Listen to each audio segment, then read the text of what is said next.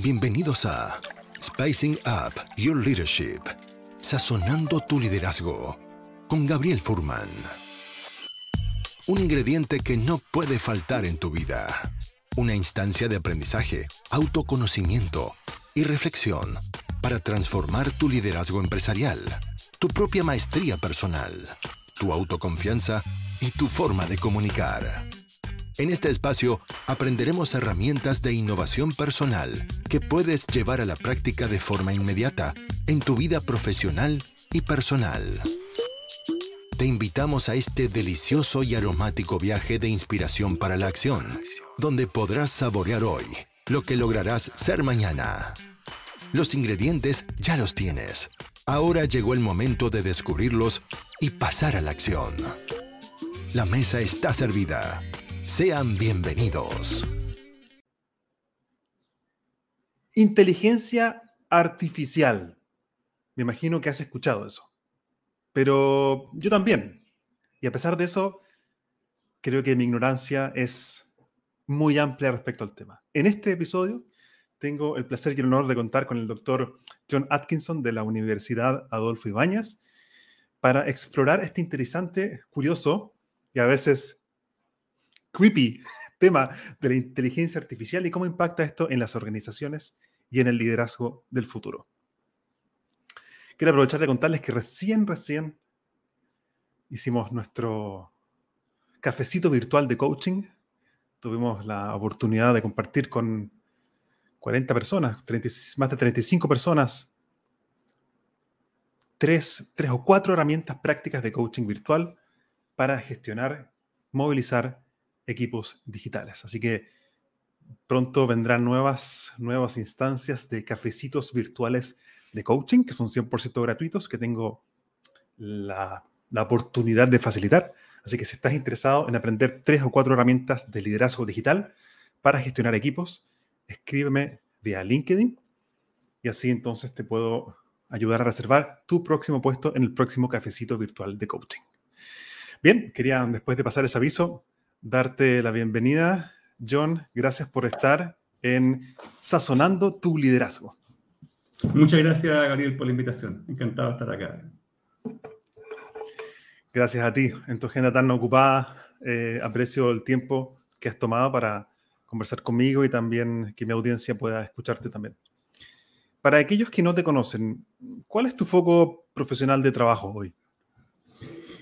El, el foco en general ha sido lo que he estado, en resumen, haciendo estos últimos 30 años, que básicamente inteligencia artificial. Es inteligencia artificial, complicarlo más adelante para que lo entendan todo, pero en general es un campo bastante amplio y, dentro de esa, de esa amplitud, yo en general me especializo en lo que tiene que ver con el lenguaje, cómo las máquinas, digamos, pueden aprender pueden tratar el lenguaje como lo hacemos los humanos, para, obviamente para resolver un montón de, digamos, de problemas que se dan en las organizaciones actualmente, digamos, cómo entiende, cómo entiende a un cliente, cómo entiende las quejas a un cliente, cómo interactúa con el cliente, cómo entiende un reporte técnico y, puede generar algún insight, algún, algún descubrimiento interesante para la organización, etcétera, etcétera.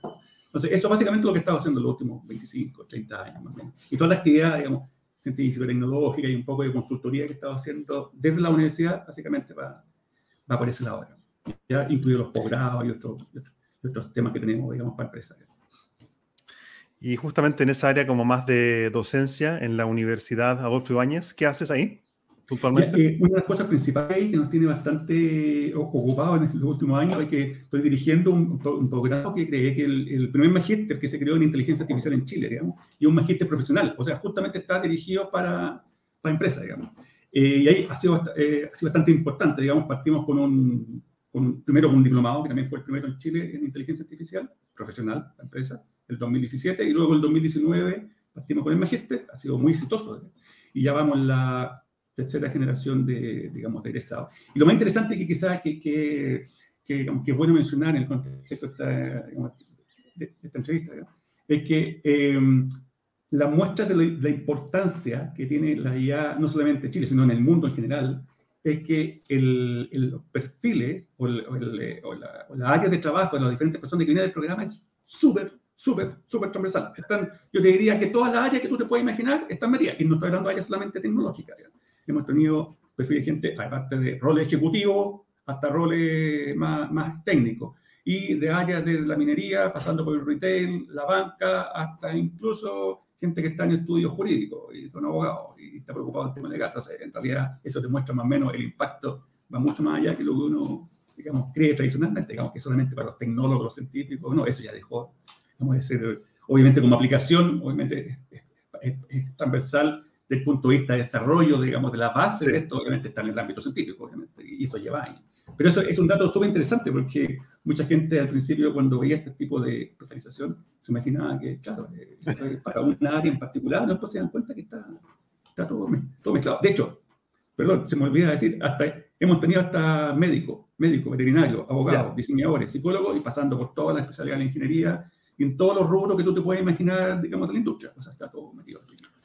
¿Cómo Em, antes de entrar directamente al tema de inteligencia artificial, quería un poco conectar contigo. ¿Cómo llega esta temática a tu vida? Wow, te podríamos estar comenzando varios días, pero, voy a resumir un en, en, resumen. en resumen.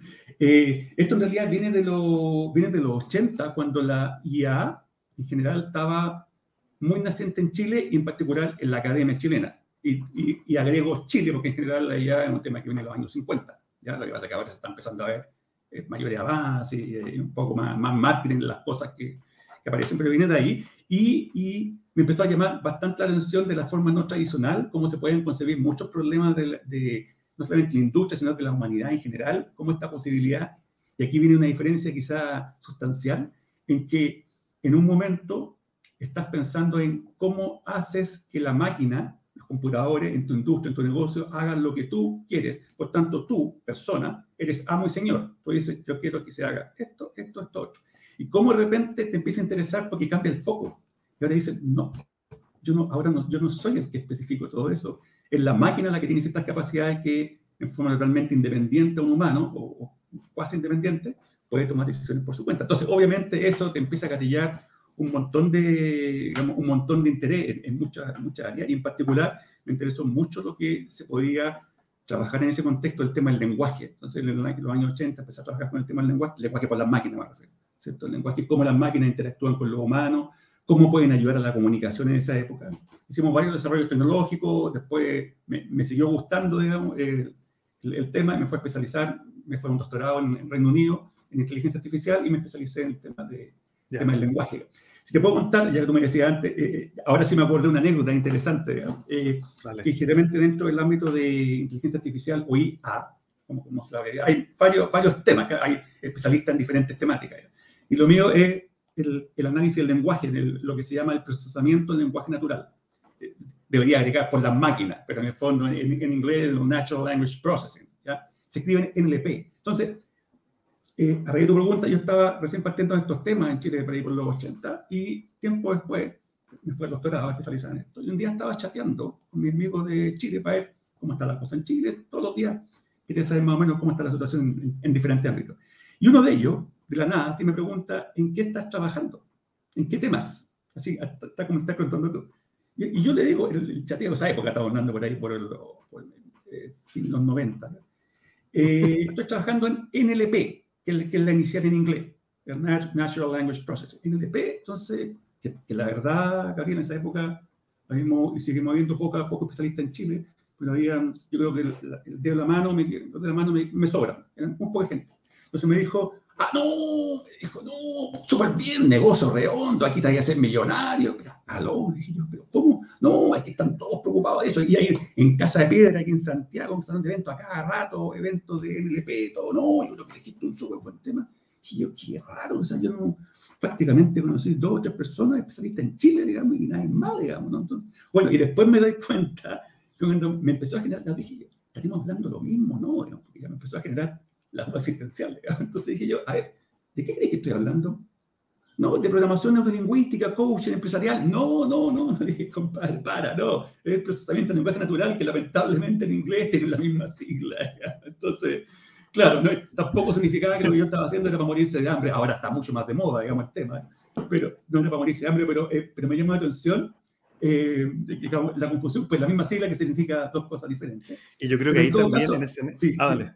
Sí, sí, sí. No, y, te, iba a cerrar eso diciéndote que tampoco es tan descabellado, porque el tema de coaching, tú debes saber mejor que yo, el tema de coaching, eh, especialmente si haces una empresa, el, uno de los protagonistas más importantes es el lenguaje, los cambios en el lenguaje. Cómo el lenguaje cambia la actitud de las personas. Por tanto, de hecho, las bases lingüísticas, en los primeros intentos de análisis computacional del lenguaje humano, eran con ese enfoque lingüístico que tú usas con el coaching, pero lo usas para interactuar con personas. Entonces, tampoco estaba tan descabellado, pero en el fondo pero no tenía que ver.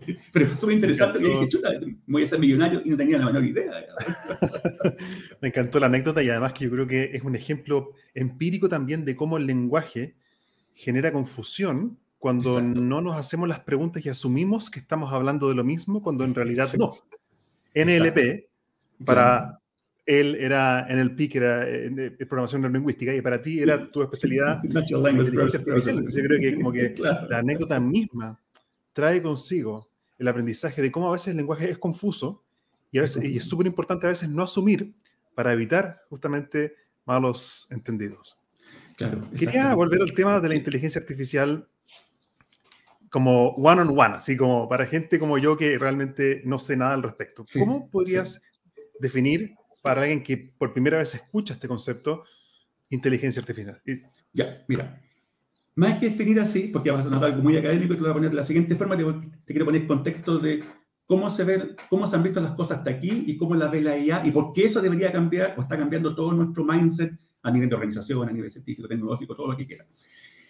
En tecnología en particular, en cuando surgió todo el mundo la automatización, automatización implica que tenés, en el fondo, en general, computadores que te ayuden, máquinas, ¿cierto? Que te ayuden a resolver problemas. Ya, ese, es el principal supuesto, ¿cierto?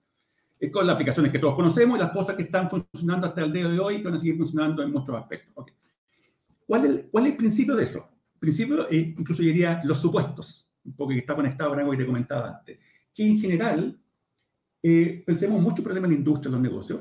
En general, tú asumes, Gabriel, que cuando tienes que resolver problemas, ¿ya? Con tecnología y automatizando cosas, eh, ese problema, eh, lo, como lo hace el computador, lo que tú tienes que suministrar tradicionalmente, un computador es, lo, es, como decimos en simple, una receta de cocina, con todos los pasos a seguir. Esa receta de cocina técnicamente es lo que se llama, para mucha gente conoce, un algoritmo, un programa computacional. ¿ya? Entonces tú dices, esta es mi receta de cocina si yo quiero preparar un plato o un postre de tal característica, necesito tales em, insumos, eh, perdón, eh, ingredientes, ingredientes. Y esto tiene que seguir exactamente los pasos que usted ve acá y va a llegar exactamente a ese rico pastel o lo que sea. ¿Estamos? Esa es, la, es el paradigma cómo ha funcionado hasta el día de hoy. Tradicionalmente la automatización y que ha impactado la industria en todo tipo de, digamos, todo tipo de sector. ¿Cuál es el problema? Que empiezan a aparecer dificultades y a veces la gente no se dio cuenta.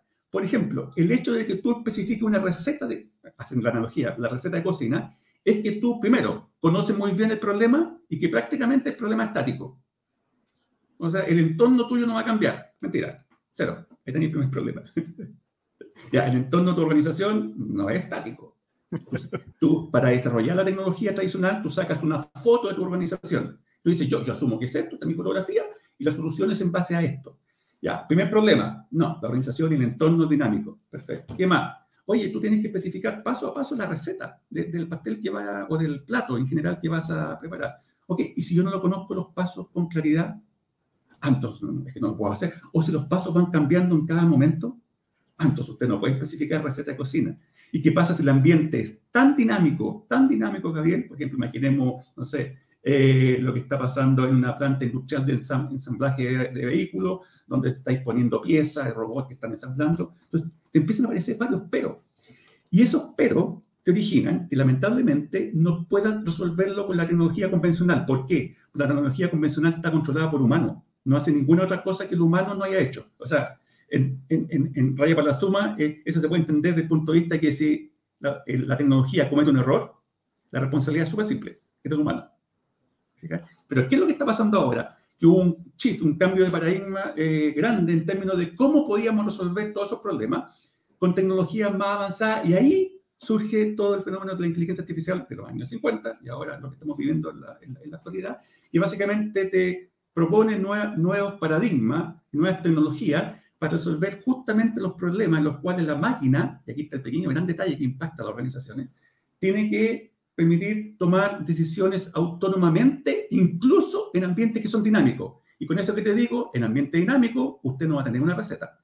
O sea, lo que va a tener básicamente recetas que te van cambiando cada rato, que te imposibilita tener una solución fija, por tanto, tienes que tener una máquina que con alguna habilidad mm, análoga al ser humano, de ahí la inteligencia, pueda tomar decisiones por su cuenta y pueda resolver esos problemas. Y eso lo que ha hecho posible la inteligencia artificial, que hay un objetivo científico puro, ¿cierto? y ahí estoy hablando de la parte más de aplicación, digamos, científico puro, que era emular las capacidades humanas, construir máquinas que se comporten inteligentemente, y eso venía a los años 50. Pero en lo práctico, lo que interesa aquí, para lo que estamos conversando, hay todo un cambio de paradigma en la forma como tú ves la organización y forma como tú ves la automatización, que ya no es la tradicional. Entonces, cuando la gente dice, no, IA es automatización, mm, no, tiene un apellido porque la automatización y más autonomía. Porque la automatización o sea, autonomía. Ya. Aprecio mucho lo que estás compartiendo con nosotros y es tan valioso y me abre un mundo que yo desconocía.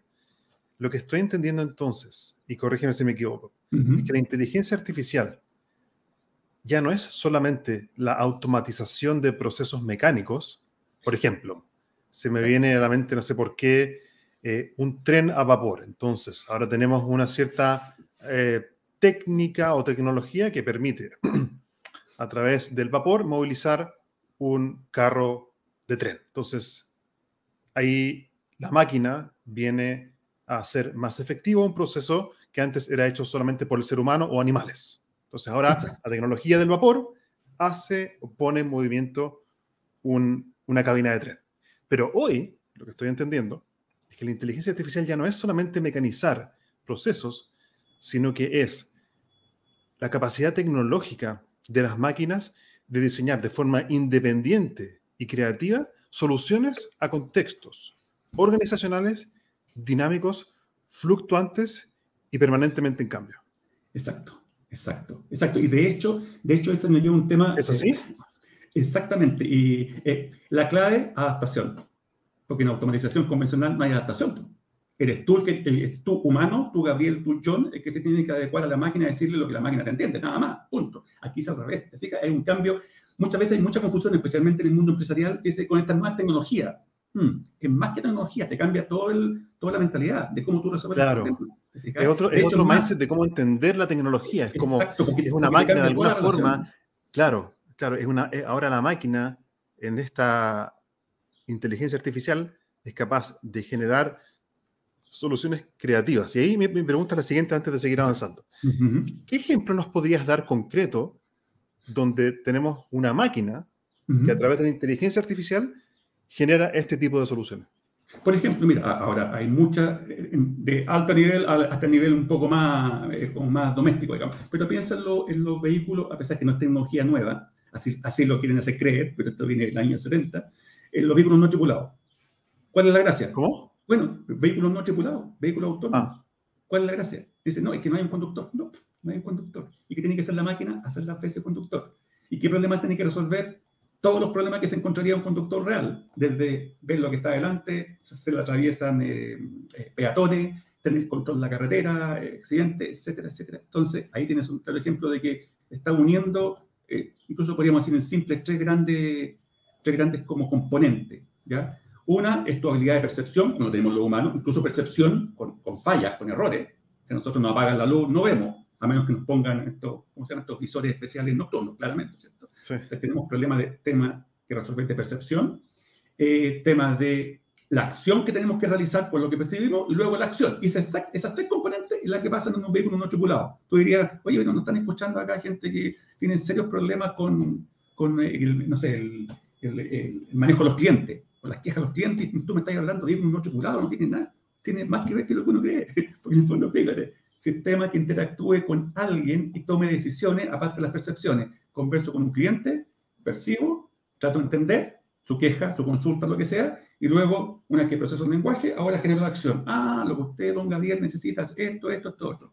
O sea, el paradigma no es muy diferente, salvo que la aplicación cambia obviamente y el nivel de riesgo que tenéis cuando estáis manejando la carretera un auto no tripulado es bien diferente si te equivocas con un cliente. Claro, el cliente puede perder un cliente de dinero, sí, pero no, pero no se va a morir. Aquí los vehículos no tripulados que han, estado en algunas pruebas, si ha habido los primeros, las primeras pruebas, si hubo un fallecido. Y ahí empiezan a aparecer, Gabriel, otro tema interesante también para la organización, el tema de las regulaciones éticas, legales, Porque dice, oye, qué fantástico esto, entonces puede hacer la pega con nosotros, las pegas que eran más sofisticadas, por supuesto, te cambia ahí todo, todo, todo, el, todo sistema de la organización. Sí, pero alguien ve la segunda dimensión de eso y dice, ¿qué va a pasar con mi trabajo?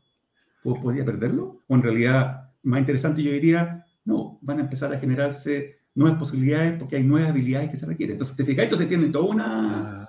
toda una red de consecuencias, en el fondo, porque un vehículo no tripulado deja sin trabajo a una persona que manejaba el taxi, el Uber, no sé lo que sea. Ya, esa persona se está especializando en otras cosas. Entonces, entonces tampoco es para, es para tomarlo como tan terrible desde el punto de vista, oye, nos va a dejar sin trabajo. No, porque esto ya ha pasado. En, en los 80, cuando apareció la primera tecnología de información, yo también me acuerdo que la gente se empezó a quejar cuando los computadores empezaron a automatizar la, la tarea de los cajeros de los bancos. Y todo, no, vamos a quedar sin trabajo, todo. Y después ahora, de hecho ahora yo te digo, oye, saca los computadores de los cajeros automáticos, o saca los cajeros automáticos, o sea, ahora me hacen protesta. Dice, no, pero ¿cómo si me falló el fin de semana el cajero? Entonces, es parte de la evolución. Y, y también lo otro que te quería comentar también, eh, de eso, lo importante, de, de, este nuevo paradigma, que en general, por eso es buena esta instancia contigo, eh, hay que aclarar a la gente que no, que lo que voy a decir puede sonar obvio, ya, con, con toda la explicación que di, no toda la automatización es IA. Es automatización convencional, la mayoría. ¿Qué pasa?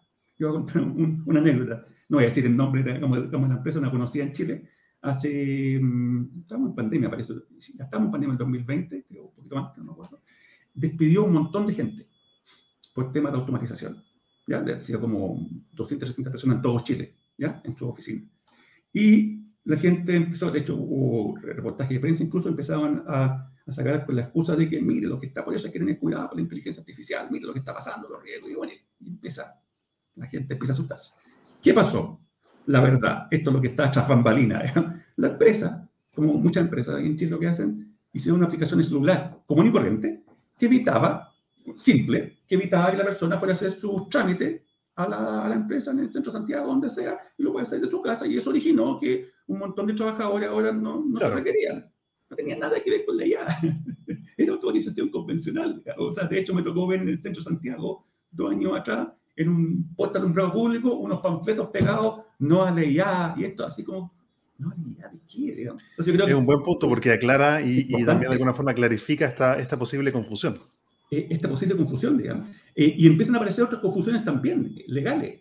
Por ejemplo, en el caso que te decía del vehículo no tripulado, si, si el vehículo atropella en condiciones normales, tú vas conduciendo como Gabriel, vas conduciendo, tiene un accidente, responsabilidad legal es tuya y jurídica es tuya, ¿cierto? Digamos, penal, tuya. Pero si es un vehículo autónomo, ¿quién tiene la responsabilidad? ¿El fabricante? ¿El copiloto? ¿Quién? Pues, el que diseñó el software. Entonces hay un montón de temas que todavía se están, ya se están empezando a regular pero no es tan trivial, digamos, porque la responsabilidad se diluye. Digamos, no es tan Muy interesante. Y, y, yo que estoy más como en el lado como de, de consumidor, más que de diseñar este tipo de tecnologías, si vamos justamente a, a, a, las cabezas humanas que están como diseñando este tipo de tecnología y de inteligencia artificial, ¿qué es lo que al final y esta es una pregunta quizás más filosófica, pero te la quería hacer porque me interesa tu mirada. ¿Qué es lo que al final estamos buscando con todo esto? Ya, eso, eso es tu súper buena pregunta. Tiene, tiene dos, dos miradas. Digamos, la mirada, como te decía inicialmente, científica y la tecnológica. La tecnológica, la que nos interesa especialmente a nosotros que venimos del ámbito de la ingeniería, es resolver problemas. Resolver problemas mejores que lo humano. En términos, eh, tú, ponle, tú ponle el KPI de negocio que queráis, en términos de eficiencia, costo, etcétera, etcétera. Eh, mejor o incluso as, eh, resolver el problema, porque hay muchos problemas que para el ser humano todavía han sido difíciles de resolver. Entonces, obviamente, soluciones como esta son, digamos, en la, la, panacea en cierto sentido. Eso por un lado tecnológico, cómo diseñamos máquinas que se comporten con algunas habilidades que, que para nosotros son, entre comillas, inteligentes, aparentemente, para resolver problemas complejos del mundo real. Y la otra, que la tradicional, que se hacen siempre en paralelo, es básicamente el objetivo científico, que es construir máquinas que se comporten como lo humano inteligentemente, que tengan cierta habilidad, etcétera, etcétera. Y hay gente que está en esa parada, pero obviamente tiene un objetivo más a largo plazo. Ahora, lo relevante de eso que no hay gente que se está pegando una bola etérea por, como si nada, ah, sí, puede ser algunos que sí, digamos, pero también tiene lo interesante, Gabriel, que mucho de lo que la gente está investigando ahí en el mundo científico, después genera ese spin-off al mundo industrial Pero claro, estamos hablando de a veces pueden pasar años, ¿te fijas? Solamente, por darte un ejemplo, los vehículos no tripulados están desarrollando desde el año 70. Y los primeros, la gente, si la gente no sabe, eran vehículos tripulados tanques de armamento. Los primeros vehículos tripulados fueron tanques norteamericanos. ¿Ya? Y después toda esa tecnología, obviamente, se empezó a llevar al, al ámbito privado, ahora se está masificando, etcétera, etcétera, y a veces pasan muchos años, ahora está siendo más rápido porque hay más recursos y está todo el mundo preocupado en el tema de la IA, y están generando todos los países sus políticas nacionales, etc. Entonces hay, hay una mayor conciencia. Entonces este, está ese objetivo científico y el, y el, y el tecnológico. Entonces el tecnológico es como el, entre comillas, si se puede decir de alguna forma más evidente para nosotros que estamos conversando, porque el que tiene, claro. como que tiene el impacto directo. El otro sí, pero el impacto para la humanidad, que cómo, cómo tiene un ser que, que, entre comillas, reemplaza a ser humano, que tenga habilidades, entre comillas, parecidas, digamos, etcétera, etcétera. Desde, desde tu perspectiva y con tu experiencia, ¿cuál es hoy el problema que de forma más directa y explícita tiene la humanidad del cual la inteligencia artificial quiere hacerse cargo? Chuta, hay, hay, hay, hay, hay muchos problemas que, digamos, que, que son complejos, eh, eh, técnica, técnicamente hablando complejos que hay que resolver. Eh, pero donde va todo, que lo que tiene que tratar de resolver con, con varios cuestionamientos que pueden venir al, al, caso, es lo que se llama generalmente el problema de la singularidad tecnológica, que es cuando el poder de las o la habilidad o el poder de las máquinas, hablo poder en la expresión de la palabra, digamos, no, digamos, no poder computacional de más rápido, sino como capacidad, digamos, digamos de, de, de, de, inteligencia, puede llegar a sobrepasar el del ser humano. Y algunos analistas futuristas han dicho de que eso puede pasar en el corto plazo. Y ahí hay problemas que resolver, obviamente, bastante, quizás no uno, varios problemas que resolver. Eso Cuando escucho eso, no, es, es inevitable para mí referirme como a películas de ciencia ficción, ¿cierto? Sí, sí. Clásicas, Ahora, de las cuales hay ojo, muchas. Ojo, esto, muchos futuristas dicen que esto podría, lo de la singularidad podría pasar por ahí por el año 2045. O sea, no es tan lejos, pero también hay mucho, mucho, mucho que hacer antes de eso. Pero sí, efectivamente, hay los famosos que aparecen estas cosas cuando la gente que no, no, no, no está en el tema tecnológico empresarial lo escucha, se imagina un, ¿cómo se llama? El Terminator, estas máquinas que se van a apoderar. No, Claro. o sea, estamos, estamos muy lejos todavía de eso, digamos. Eh, pero sí, yo diría que algo más cercano que hay de- desde el punto de vista, y sí que hay que resolver y hay que regular, desde el punto de vista de los armamentos. Que hay un tema no menor, porque Ah, ahora estamos hablando de no, industria, no, negocio, todo fantástico. Pero ¿qué pasa con armamento? Tú dirás, ¿por qué? ¿Porque eso es fantasía? No, porque ya hay empresas de armamento que están empezando a incorporar IA, ojo con esto, en las armas, en los misiles. ¿Qué significa eso? Si tú te vas al concepto que te estaba explicando, decía, ah, entonces armas o misiles que, se, que sean autónomos y que pueden tomar decisiones, voilà. Entonces ahí, ahí obviamente estamos hablando de un problema mayor. De hecho, es más, Claro. el- hace un par de años atrás salió una, tú, tú- tú la puedes googlear, está en internet, salió una lista con eh, los científicos y empresarios más destacados del mundo que enviaron una carta a las Naciones Unidas, por favor, que prohíba, que prohíba el uso de la inteligencia artificial en la industria del armamento. Claro. ¿Ya? Está empezando a pasar también con otras cosas que son menos nocivas, digamos, desde el punto de vista bélico, pero mucho desde el punto de vista de privacidad, por ejemplo, que hay casos que ahora está muy de moda, tú a lo mejor has escuchado otros sistemas de reconocimiento facial, otros problemas que resolver, hay problemas técnicos, por supuesto que todavía quedan por resolver, pero problemas de regulación. En Reino Unido pasó que lo- la policía tenía, en Londres especialmente, tenía sistema de vigilancia por, eh, por IA, con sistema de reconocimiento facial, y tomaron como delincuente a una persona que el sistema identificó como delincuente y no, tenía nada que ver, que fue un error. Entonces, ahí, ahí. de hecho, ¿cómo se está resolviendo esto? O sea, sí, tecnología, regulación. ¿Qué es lo que hizo la Comunidad Europea, el Parlamento Europeo el año pasado? Sacó el primer draft, el resto, si quieren lo pueden googlear, está por ahí disponible ya, el primer draft de regulaciones. Y una de las cosas que hicieron, eh, que, que, que para muchos sería un desincentivo a la innovación, dijeron, este tipo de tecnología no se puede usar hasta que ustedes resuelvan el problema. Y tú me dirás, Gabriel, ¿eso es que le importa a la empresa? O sea, un montón, porque te, porque te restringe un montón de servicios que estabas vendiendo, Claro, tecnología, claro. que va a tener que tener- da un paso atrás y dice, chuta, chiquillos, vamos a tener que trabajar en el tema de, de- de mejorar la eficacia, todo el tema, de, Sí. considerar las regulaciones de, de confidencialidad, eh, porque claramente estamos... Entonces, son, son, Me parece- son muchos problemas Me parece muy interesante tienen impacto cómo... social, digamos. Sí, e- eso justo iba a decir. Me parece muy interesante cómo expresas tú la conexión que se produce, el punto de encuentro entre la tecnología, lo social, lo emocional y la responsabilidad ética y también con la humanidad. Creo que es inevitable, digamos, tocar eso cuando estamos hablando de inteligencia artificial. Mucho, mira, mira, solamente, y no solamente en el ámbito empresarial, que nos convoca ahora, en el ámbito público, educación. Tú puedes decir, ah, sí se me ocurre que las máquinas podrían ayudarle a un niño, digamos, a, a aprender ciertos temas. Sí, pero mucho más potente que eso. Verlo como un sistema, como, como una política pública de educación con IA, tú podrías, dado que tiene esta capacidad de autonomía y de, en el fondo, adaptarse a cada perfil, tú podrías tener millones de profesores virtuales enseñando simultáneamente y adecuándose eh, al perfil de cada estudiante, algo que con humanos es un costo altísimo y tampoco no, te haría abasto, digamos, tendrías que tener no sé cuántas personas que hicieran eso, y aún así el sistema imperfecto por incentivo económico, por la, por la distancia geográfica, temas que te pueden ayudar a resolver.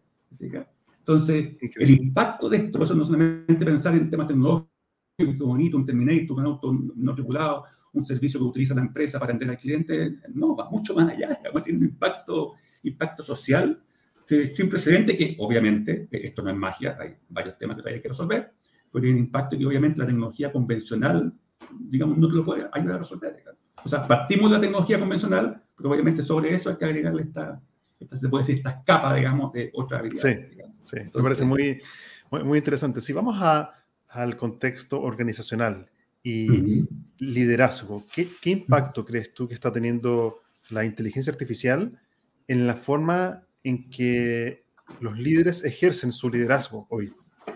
O sea, a ver, eh, yo creo personalmente que, por lo que me ha tocado experimentar también con varias empresas, las cuales eh, he sido consultor, y otras experiencias que he visto, a ver, están pasando varias cosas, porque primero, eh, como te decía antes, hay, hay, que entender que IA, inteligencia artificial, eh, no es una tecnología, es un cambio de paradigma. Por tanto, cuando lo estás incorporando a la organización, del punto, para la redundancia, punto de vista organizativo, cultural, tienen que empezar a cambiar muchas cosas porque todos los procesos, la toma de decisiones va a ser totalmente diferente. Por tanto, el que está más arriba, básicamente no va a poder dar la misma hora que daba antes o no de la misma forma, porque vas a tener máquinas autónomas que te están reemplazando personal, que están, están haciendo trabajos que antes las personas no podían hacer, eh, que, eso te va a generar también un efecto en la, en la cultura organizacional, o sea, como, como yo convenzo a la gente que ahora hay máquinas que van a hacer este trabajo, que, tiene un montón de impacto positivo, pero que las personas no se asusten, que les va a quitar el trabajo, etcétera, etcétera. Entonces, todo eso para decirte que en general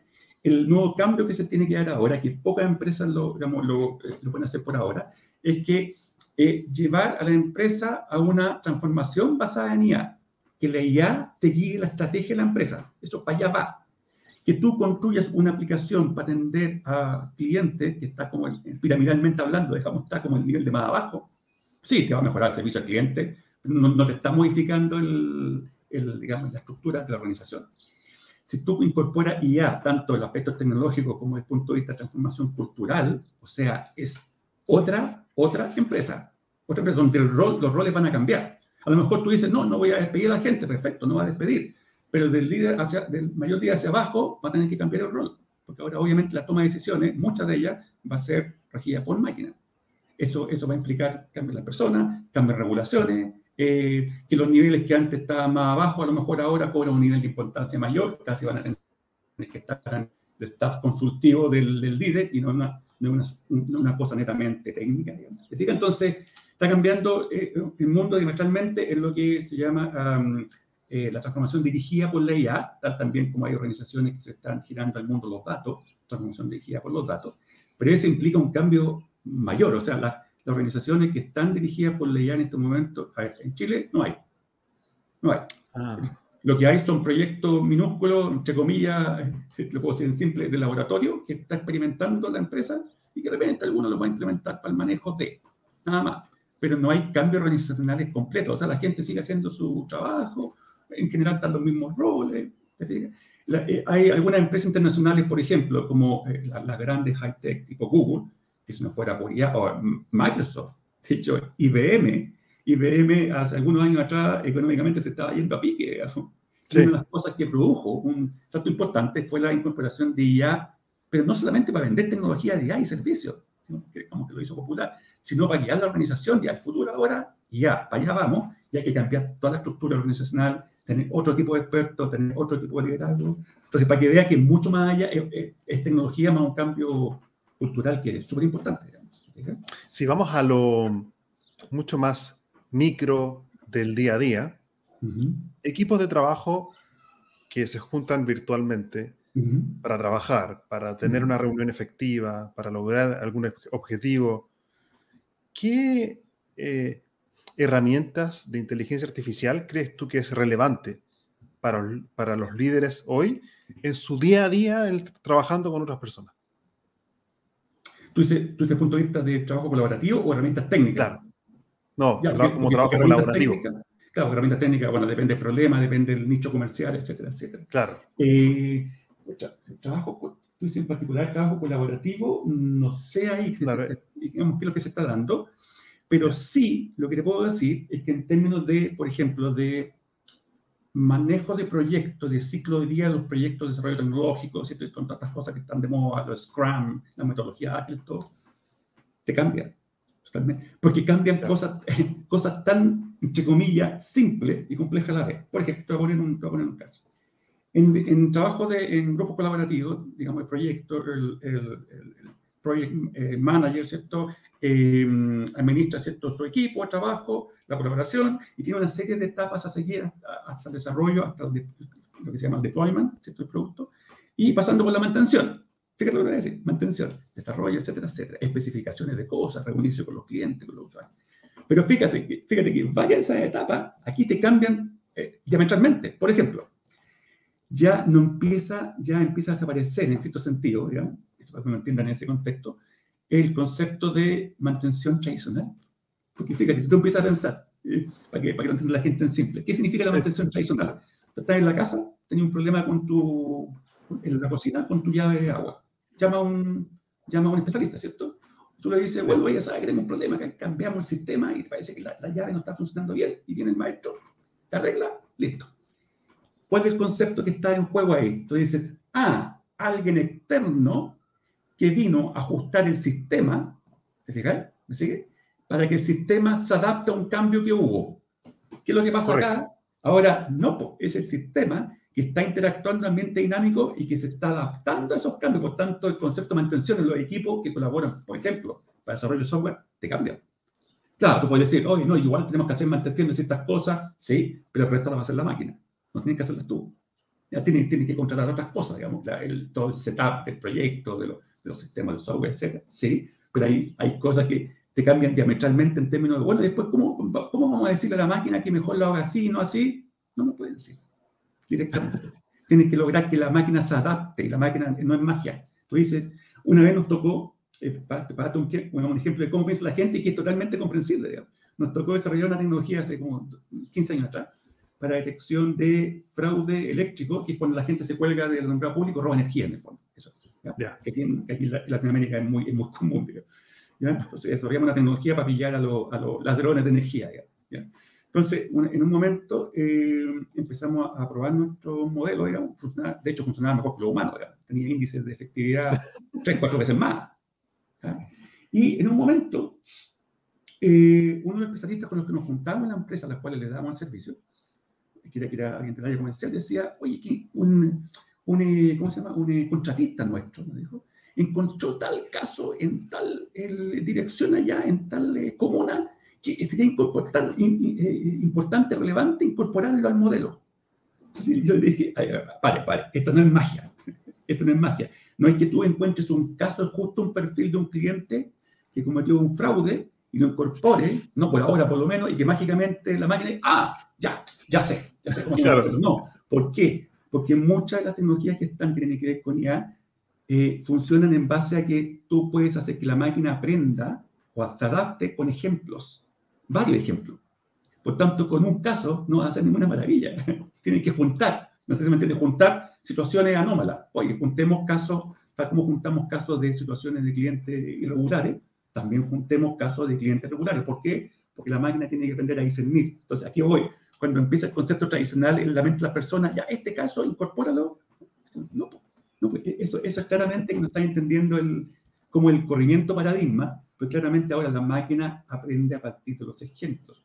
Por tanto, ahí que también se, se, empieza para la organización y para los equipos de trabajo a generar otro problema que antes no había. Por ejemplo, los sesgos. Los sesgos. claro. Cómo la máquina va a tomar la decisión. La receta cocina, ¿cierto? Primer, el primer sesgo. Hay varios, yo te escribir dos nomás empresariales. El primer sesgo del, del, del método que estás usando para decidir. Y segundo, de los datos. Si, eh, si tú, tú, tenías experiencia en, el, en, el, en, un banco para tomar decisiones sobre a quién le das crédito o no le das crédito, es un problema bastante común, ¿cierto? Y tú tienes experiencia acumulada que le diste más crédito a, en el tiempo, digamos, a hombres, mucho más que para mujeres, no hay que ser muy mago, que si se lo suministra la máquina, la máquina tiene que aprender de eso, ¿qué es lo que aprende la máquina? Aprender que es altamente probable que le des un, un crédito más a un hombre. ¿Me explico? Entonces, claro, y eso Increíble, claro, sí. técnicamente no es problema, no, pero tiene un seco que te pueden acusar y te pueden demandar. claro, porque estás secando decisiones, ya sea por el lado de, de la lógica, digamos, digamos del, del, método que empleas para tomar la decisión. Como lo, fíjate, entonces, en el equipo, como tú decías, hay varias cosas que empiezan a pasar. Eh, sí. Desarrollo de muy, de sesgos.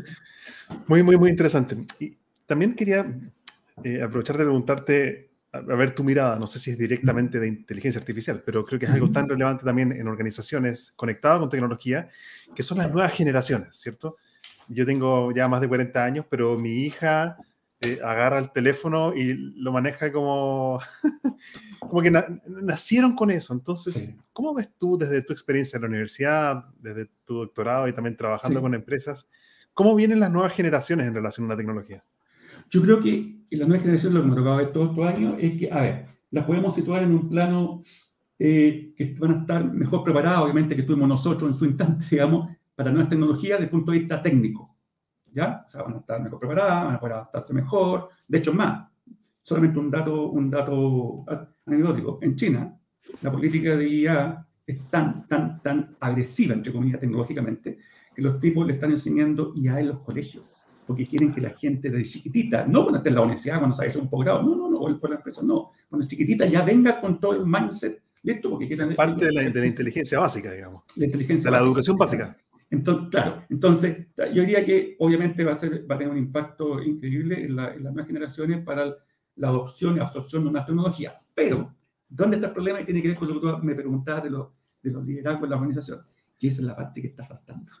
Yo me he encontrado con un montón de situaciones en empresas que asesoro y me dice, eh, John me dice, tenemos gente de perfiles técnicos muy buenos, pero que no, a veces no entienden mucho el problema, la dinámica, no los puedo poner a, a, a conversar con, el, con, los clientes. Por otro lado, y perdónenme lo que voy a decir, pero gente que está a nivel muy alto, que no entiende ni jota lo que está pasando más abajo, por tanto, especialmente en este ámbito, tomas malas decisiones. Tanto me decían, necesitamos un perfil de liderazgo que tenga habilidades que están entre medio. Y para mala suerte de ellos, en su momento, dos años, tres años atrás. como de, de, liderazgo bisagra. Eh. ¿Te, ¿Te, fijas, no? Entonces, esto fue, no, de hecho fue antes de la pandemia, porque fui a la oficina. Y, y tú puedes recomendar, dije, no tengo ningún problema, pero no conozco a nadie todavía con perfil, o tanto por lo menos con ese perfil, porque es un perfil que todavía no está en el, no está en el mercado. Entonces, ¿a qué voy? En lo, en lo, práctico, no, no basta solamente actualmente con tener un perfil de negocio y solamente tener el negocio y nada más que el negocio, no, porque de ahí para adelante va a meter las patas, como se dice en buen chileno, en, va a hacer cosas, y de hecho me ha tocado verla en consultoras, ¿sí? que en solo hecho cosas tan simples los equipos de trabajo como planificar tu proyecto, te vas a equivocar. Como resultado, va a tener a la gente quejando porque lo vas a hacer trabajar hora extra. Si tú piensas, esto, esto, ya, esto me ha pasado, no, no puedo decir el nombre, pero me ha pasado en varias empresas que he visto, y la gente se queja que lo hacen trabajar hora extra, que es normal en muchos ámbitos, pero cuando le preguntas, ¿por qué tú crees que hicieron trabajar hora extra? No, porque planificó, planificó mal el jefe o el líder, el que corresponda allá. ¿Por qué tú crees que planificó mal? Y la mentalidad de muchos trabajadores es decirte, no, que como project manager le faltó aquí la carta que no es la mejor. No. Y si tú empiezas a ir más a fondo, te empiezas a dar cuenta, oye, pero él sabía del tema que había que planificar. Eh, en realidad no mucho. ¿Y qué le dijo al cliente? Que lo que se podía hacer, lo que en realidad se debía hacer en seis meses, se lo dijo, además por razones comerciales, se lo dijo que podía hacerse dos meses porque no conocía la complejidad. Tanto, dice, claro, está bien la parte comercial, la parte de gestión de proyectos, saberla bien, para los cargos de liderazgo, pero la parte técnica, nadie te está diciendo, Gabriel, que sepa desarrollar la tecnología, no, obviamente, claro. pero si ya sabes la complejidad, entiendes los conceptos, entiendes lo que se puede y no se puede hacer, claramente tu planificación, tu trabajo en equipo, o sea, va a tener un impacto positivo. Y lo que yo he visto acá en esos casos, que la gente se queja, al final la conclusión es, que el jefe no entendía el tema. Como no entiende, todos sus valores. O sea, interesante que ahí, hay un problema de comunicación humana. Entonces. o sea, claramente, digamos. Claramente. O sea, cero lectura del entorno, digamos. Yo, se puede entender que a veces pase, Gabriel, que hay otros factores que influyen. Tú dices, oye, sabiendo la complejidad del problema, me hizo trabajar en dos meses en vez que cinco, ya, porque a lo mejor el jefe quería vender el servicio sí o sí. hay, un, hay un tema de venta, ya, ok, ok, digamos, no lo comparte porque ya se puede entender.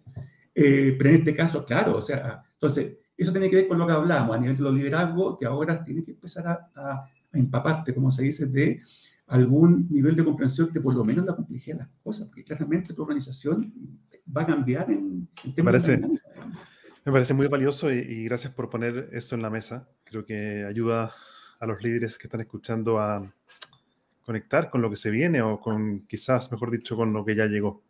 Yo antes de ir cerrando la conversación, no puedo aguantarme de preguntarte acerca de lo que me comentaste por WhatsApp. Este tema como más creepy. Quizás, claro, no están ah. enfocados a temas de liderazgo, pero ¿nos podrías contar así, en resumen, antes de cerrar la conversación, cuál es la parte más creepy de la inteligencia artificial de lo que se viene?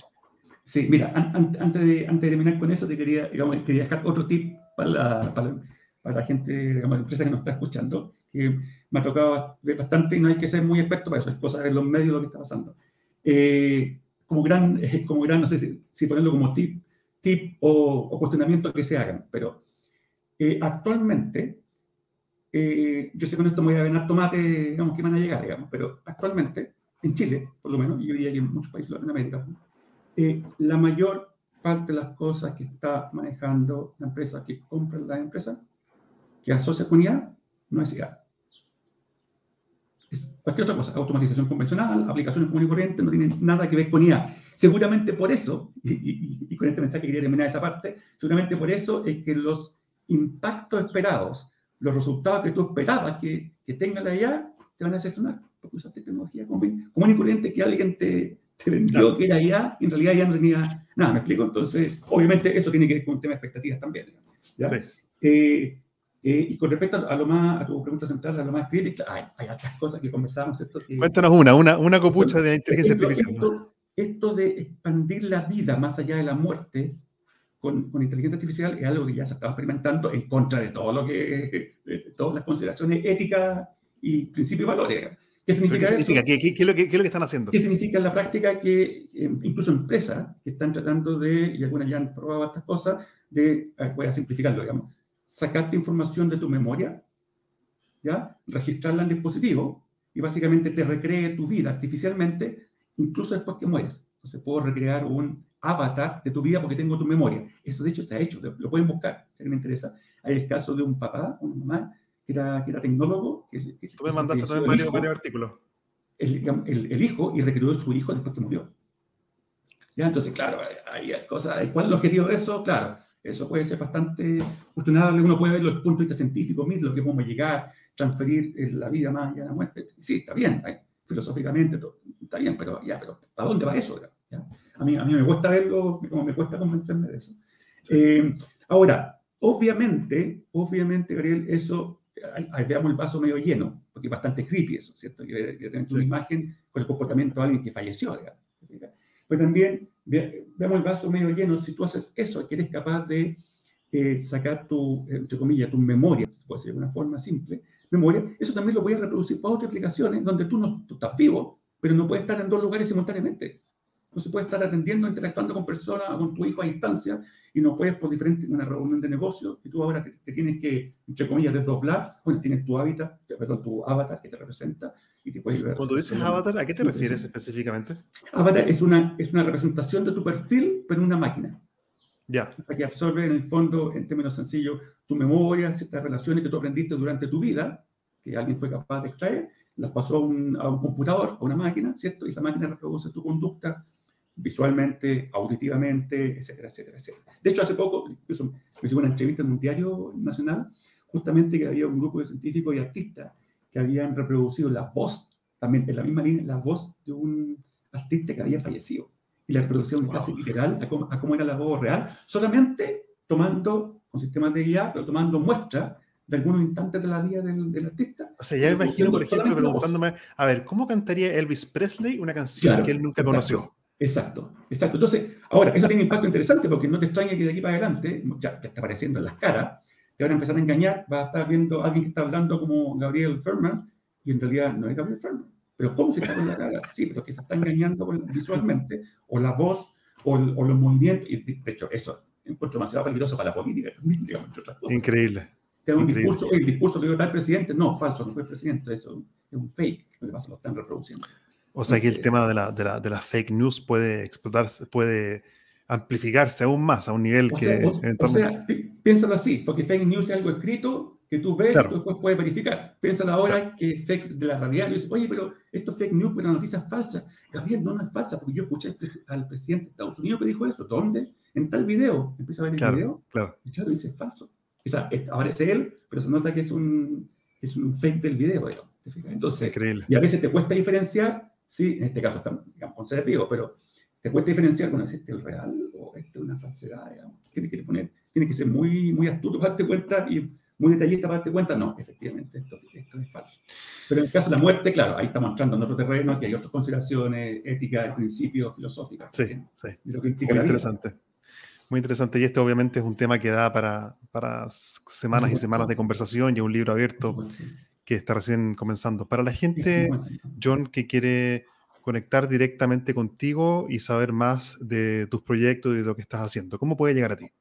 Mira, primero está el, eh, bueno, me voy a contactar, eh, lo usual, lo tradicional directamente en la universidad, me, me googlean y me encuentran mi identificación, me pueden enviar un correo, eh, y lo más moviendo a las redes sociales, LinkedIn en particular, me, te puede conectar con mi perfil, ahí podemos conversar, les puedo contar cosas que están pasando. tenemos programas de difusión también que hablamos de inteligencia artificial en LinkedIn, que de hecho ayer hicimos el, segundo, digamos, También les puedo contar los programas de, de, de, perfeccionamiento empresarial que tenemos en temas de IA, así que podemos conversar cosas interesantes en más detalle. Para aquellos que solamente están escuchando la versión podcast de esto, que es solamente audio, no video, es eh, John Atkinson, es J-O-H-N, y el apellido Atkinson es A-T-K-I-N-S-O-N. Entonces, eh, para los que no... Y me, y me encuentran en las redes sociales, el LinkedIn en particular, la otra no la uso mucho. Genial. Eh, John, yo te quería agradecer por tu tiempo, tu entusiasmo y tu energía, por haber venido a conversar conmigo. No, muchas gracias a ti, siempre un placer conversar estos temas, así que espero que haya sido de utilidad, digamos, para, para la auditoria, digamos. Eso, invito a todos los, eh, la gente que está eh, encantado de tenerte, e invito a toda la gente que está escuchando este live o va a escuchar luego la grabación, pueden dejar sus comentarios también abajo del live en LinkedIn con preguntas para el doctor Atkinson también para continuar la conversación usando la tecnología también, que son estas maravillosas plataformas de redes sociales profesionales también como LinkedIn eh, la invitación queda hecha. John, me despido con mucho cariño y gracias por tu tiempo. Gracias a ti, Gary, por la invitación. Gracias a todos. Chao. Chao, chao. Chao. Gracias, queridos, por eh, haber, eh, habernos acompañado un, un, episodio más de Sazonando tu Liderazgo. Los invito principalmente a conectar conmigo vía LinkedIn. Búscame por mi nombre, Gabriel Furman. Mándame un mensaje, dime qué te pareció este episodio y también qué otros episodios o temáticas te gustaría escuchar en futuros episodios de este podcast que se graba completamente live con invitados de lujo.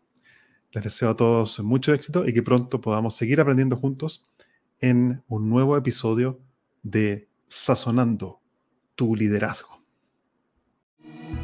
Hasta aquí llegamos por hoy con otro capítulo de Spicing Up Your Leadership, Sazonando tu liderazgo con Gabriel Furman. Encuentra más material sobre este y otros temas en nuestras redes sociales, en LinkedIn y Facebook, como Gabriel Furman.